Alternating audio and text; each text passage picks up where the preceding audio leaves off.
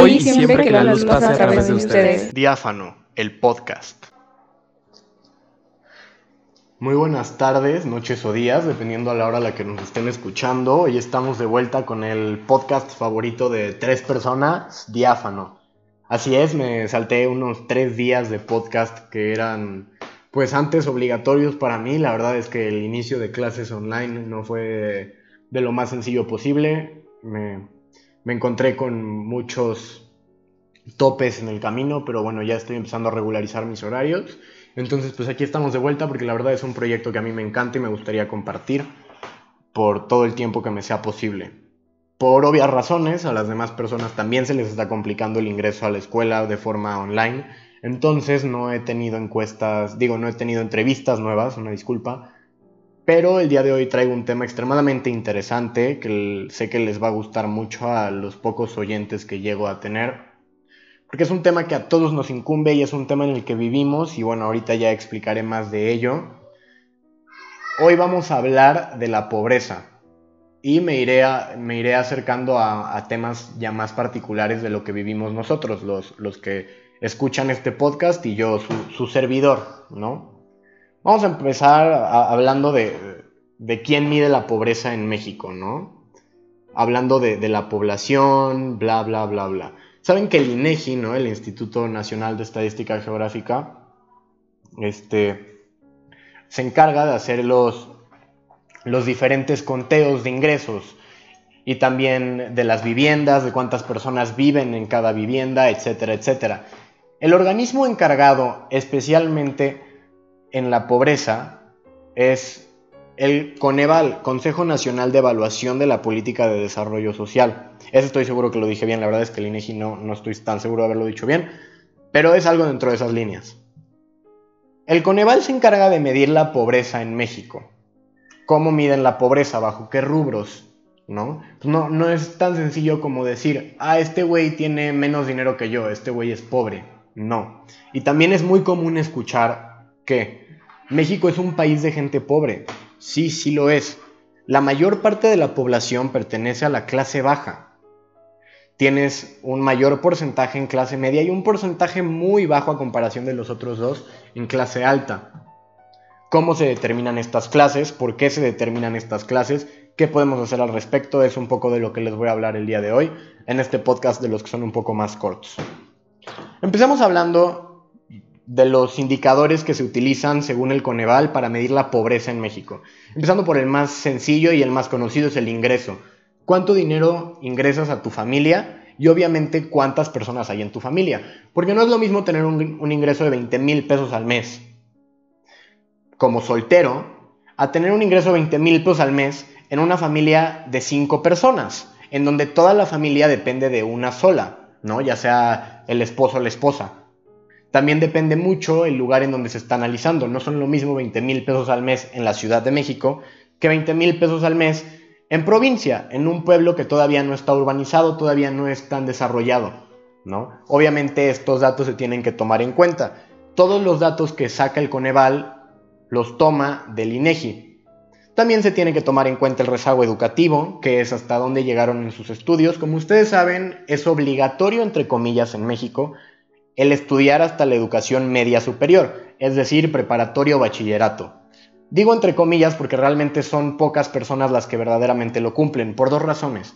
Una, las personas que están en situación de calle o en clase baja, no les interesa tanto estudiar como les puede llegar a interesar estudiar. Un ejemplo muy rápido, Amarte duele, Ulises.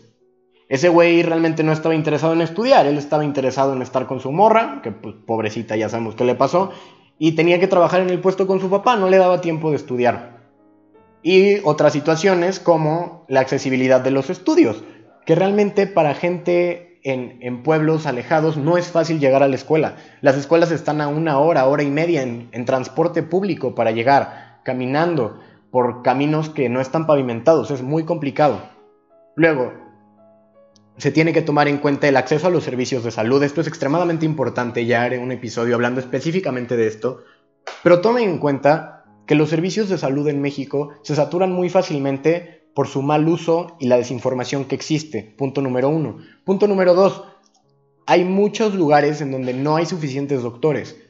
hay pueblos, hay lugares en, en, diferentes estados en donde no hay ni un solo cirujano, ni un solo psiquiatra, no hay doctores especializados. Y la gente para llegar a estas clínicas y poder atenderse a ellos o a sus hijos tienen que manejar o estar en el camión durante tres horas o más. Entonces, bueno, ya después hablaremos más a fondo de ello. También se tiene que tomar en cuenta el acceso a la seguridad social, que bueno, eso se explica solo, el acceso a la alimentación, que es igual que puedan tener una buena calidad en su alimentación, calidad y espacios de la vivienda, es decir, que la vivienda sea suficiente y digna para un ser humano y para la cantidad de seres humanos que viven en tal vivienda. Se tiene que tomar en cuenta el acceso a los servicios básicos en la vivienda, es decir, electricidad por parte de la CFE, el agua, el gas, etcétera, etcétera. Lo suficiente para que una persona viva como debe de vivir una persona. Se tiene que también medir el grado de cohesión social, cómo es que interactúa con la sociedad, bla, bla, bla. También se hablará de esto en el siguiente episodio hablando de, la salud porque influye mucho. Y el grado de accesibilidad a una carretera pavimentada, que es lo que les decía, hay gente que tiene que caminar hasta cuatro horas para llegar a la escuela o para llegar al médico en lugares que ni siquiera están pavimentados, en donde sufren de riesgos que ni siquiera nos podemos imaginar, desde ser este, picados por una, mordidos por una serpiente, perdón, hasta caerse y morirse, ¿no? Y nadie se va nadie se va a enterar de que se murieron. Estas mediciones por parte del Coneval se hacen cada dos años a nivel nacional y estatal y cada cinco años a nivel municipal, que es la forma más exacta en la que se pueden hacer. Ahora, yéndonos a datos un poco más específicos, en la última medición que se hizo, que es de este rango entre 2008 y 2018, podemos darnos cuenta que verdaderamente hay un descenso en la pobreza según lo que ve el Coneval. Datos más duros, en este rango de 2008 a 2018 dentro de los Estados Unidos mexicanos, que es donde aquí vivimos, que la pobreza no se dejen engañar por las... Estas gráficas las pueden buscar, me acaba de pasar, yo igual caí terriblemente. Estas gráficas las pueden buscar, mediciones de pobreza según el Coneval, este, están al alcance de todos. Y miren, chequen esto. Si quieren irse a datos más específicos, búsquenlas ustedes. En 2008, el porcentaje de población en pobreza era el 44.4%. En 2018 fue el 41.9%. Dices, ah, qué bien, bajó la pobreza. Pero no, amigos, porque lo que pasó es que subió el número de habitantes en todo México, entonces el porcentaje se vuelve menor. Pero en realidad en 2008 había 49.5 millones de personas en situación de pobreza y en 2018 hay 52.4 millones de personas. Es decir, no solamente tenemos un crecimiento poblacional, sino que tenemos un crecimiento de las personas en pobreza, porque las personas que más se reproducen son las personas en situación de pobreza, por temas de desinformación. No tiene nada de malo, no los estoy criticando, pero sí debería de ser importante que la gente se informe tanto de los métodos anticonceptivos como también tener al alcance para el aborto seguro y hasta debería de ser gratuito para estas personas. Pero bueno, ese es un tema que no voy a tocar porque me puedo meter en muchos problemas con muchas personas. Pueden checar estas gráficas, aquí vienen todos los temas de la población vulnerable, que también es en los ingresos, qué tan cercanos están a llegar a la pobreza. Ojo, todavía no son pobres, pero están en riesgo de llegar a ser pobres lo cual pues sigue siendo muy grave, con el medidor indicador principal que son los ingresos. Ahora que ya tienen una idea general del problema que es la pobreza en México, que definitivamente ya la tenían, pero aquí ya tienen los números y de dónde sacarlos y cómo se miden, vamos a platicar un poco de un tema más centrado para nosotros, gente clase media, clase media alta, clase alta casi. ¿Cómo podemos nosotros ayudar a la pobreza en México?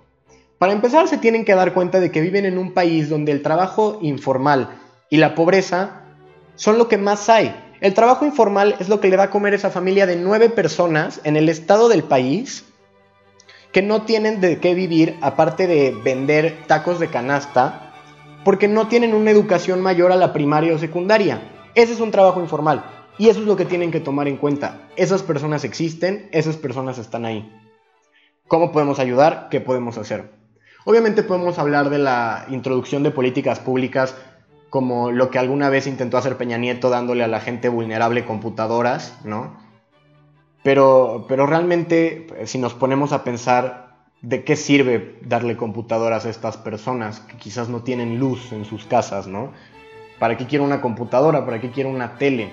Esto pasa mucho con estas escuelas muy conocidas, investigan de ello en las poblaciones pequeñas de gente pobre hasta indígenas, que se les llaman telesecundarias, telepreparatorias, que las clases son impartidas por televisiones, ¿no? Que es como, como ahorita lo estamos viendo nosotros, tomando clases en Google Meet o en Zoom. Ellos así han estudiado toda su vida, a través de una televisión. Ellos no saben lo que es tener un profesor enfrente que les esté enseñando. Y aunado a esto, las teles normalmente no sirven, porque México lindo y querido. ¿Qué hacen los niños? lo sé porque lo he visto, esto se los puedo decir porque lo he visto porque he ido de misiones a un pueblo bellísimo que se llama Simapán, a Puerto Juárez, que está sobre la sierra de Simapán. Las teles no sirven, las clases no llegan, los niños se ponen a ver el Chavo del 8 animado, su educación sale de ver el Chavo del 8. Por algo el trabajo informal es el que más, ingresos genera en México, ¿no? Pero nosotros no venimos a hablar de esto porque esos no son cambios que nos toquen ahorita a nosotros hacer. Más bien venimos a hablar de estar conscientes de esos problemas y estar conscientes de las soluciones que podríamos aplicar en un futuro y saber cómo podemos empezar a ayudar desde ahorita. Desde informar a la gente en los problemas que hay, que es lo que por ejemplo yo estoy haciendo con ustedes, qué es lo que pueden hacerles, explíquenle a su hermano, a su mejor amigo, cómo se mide la pobreza, qué es lo que vive la gente en esta situación. Y ya, entre más información mejor. Investiguen por su cuenta y aprendan. ¿Qué podemos hacer? Donar. Donar no solo dinero, claramente son, son temas pues ahí medio oscuros, ¿no? Pantallas de humo, porque obviamente sabemos que las organizaciones pueden deducir sus impuestos con lo que donan, entonces no sabemos verdaderamente a dónde estamos donando. Pero quiero tratar un tema muy específico. Ahorita, qué es lo que yo creo que estamos viviendo. Ya después podemos hablar de más temas. Si tienen alguna pregunta ya saben que me la pueden escribir. El tema que quiero hablar hoy es la ropa. Me ha tocado ver niños con zapatos sin suela, que los usan únicamente para calentarse la parte de arriba de los pies. Y yo no quiero decirles estas cosas para impresionarlos, para hacerlos llorar. ¿Cómo es posible que haya estos niños en México? Voy a chillar, voy a llorar y ahí se quede. No, no, no lloren dense cuenta de que esto existe. Y entonces dense cuenta de que los zapatos que ustedes tienen en su casa, que ya no usan porque se compraron el último modelo de Yeezy que les costó 8 mil pesos, ajá, esos zapatos que ya no usan los pueden regalar, los pueden donar y estos niños van a ser los más felices del mundo. Porque, ¿qué creen? Tienen unos zapatos con suela, tienen unos zapatos que les calientan mejor los pies porque no van a llegar con las piernas y los pies todos lastimados por las piedras sobre las que tienen que caminar para llegar a su escuela diario. Lo mismo con las prendas. No crean que tienen mucha ropa ellos. Me ha tocado verlo, vivirlo. La gente usa la misma playera, la misma sudadera por días, semanas. La misma sudadera dos semanas enteras. Porque no tienen otra, no porque quizás como nosotros adolescentes nos da hueva lavarla o se la robamos a nuestra novia, novio, no. Es porque no tienen otra sudadera. Y ellos viven en, en cerros, ellos viven en distintos lugares donde hace mucho frío. ¿A qué los quiero invitar el día de hoy? He visto que se está poniendo de moda muchísimo el echarle tantito cloro a tu ropa, echarle tantito colorante y entonces ya estás vendiendo tie-dye. Y vendes la ropa a 300 pesos, el mismo costo que, que a ti te cobraron en tu tienda de fast fashion, ¿no? Y está bien, dicen que necesitan ingresos, bla, bla, bla, bla, bla, puras excusas. Si ustedes tienen ropa que ya no usan, dónenla. Porque está bien si necesitan dinero, entre comillas. ¿Para qué necesitan el dinero? ¿Te vas a independizar con los 300 pesos que sacaste de vender tu ropa? ¿Los vas a invertir? ¿Los vas a pagar para el agua, para la comida de tu casa? No, los vas a usar para comprarte un bacardí y un tequila el próximo fin de semana y ponerte bien pedo. Que no está mal, yo igual me voy a poner bien pedo el próximo fin de semana, es una maravilla, pero háganlo con, con otro dinero, porque gracias a Dios podemos pedirle dinero a nuestros papás, podemos conseguir ingresos de otras formas. Ellos no tienen para comprarse ropa. No vendan su ropa usada. Dónenla, donen la ropa. Hay gente que de verdad les van a hacer el día, el año, la vida. Poder regalar, poder regalar algo y saber que ellos verdaderamente lo van a usar en vez de que ustedes lo estén vendiendo, lo tengan ahí parado en su closet, es una bendición. Yo les voy a contar una historia muy rápida. Yo una vez estaba en el metro, ya era un poco tarde, de noche, y había una persona en situación de calle pidiendo dinero, que traía una playera de tirantes. Él le estaba pidiendo dinero, no tenía un brazo, era manco de un brazo. Estaba pidiendo el dinero, no traía con qué taparse y estaba temblando del frío, porque como saben, aquí en la Ciudad de México el clima va y viene, ¿no? O sea, no sabemos qué vamos a sentir el día después de mañana. Él tenía mucho frío, yo traía una sudadera puesta, una sudadera que me gustaba mucho. Me quité la sudadera, se la di. Se la puse para ayudarlo porque pues, no tenía una mano. Y yo entiendo que esta situación es un poco difícil de creer por, por temas de, ay, la seguridad, bla, bla, bla. Este, y yo no les estoy diciendo que vayan a la calle y busquen gente ustedes, donenla a una fundación. Recuerden, siempre, siempre les va a dejar más en el corazón ayudar que el dinero de todo el dinero del mundo. No se preocupen por el dinero. Les va a llenar verdaderamente ayudar y el día que vean la sonrisa de estos niños al recibir esa ropa, ustedes van a tener esa misma sonrisa. Ustedes van a tener esa misma sonrisa en la cara porque saben que ayudaron a alguien.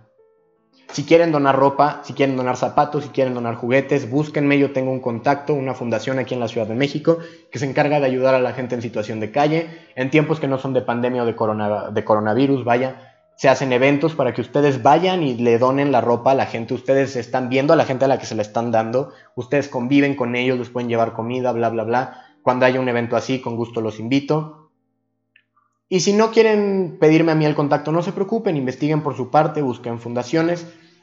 Este, la verdad es que me parece un tema muy importante, como digo, no será la última vez que lo trate, pero pues al menos ya les pude dar una introducción. Me da mucho gusto poder estar aquí de vuelta con ustedes en un episodio más de Diáfano. Me, me encanta grabar estos episodios, la verdad es que no ha sido sencillo por parte de la escuela. Espero les haya gustado. Ya saben, cualquier cosa que necesiten me pueden contactar, ya sea un comentario, duda, si desean participar en un episodio, si quieren que les publique algo en mi blog, recuerden buscarlo, el link está en todas las redes sociales, es diáfanoescritos.blogspot.com. Y pues bueno, muchísimas gracias y que hoy siempre la luz pase a través de ustedes. Hasta luego.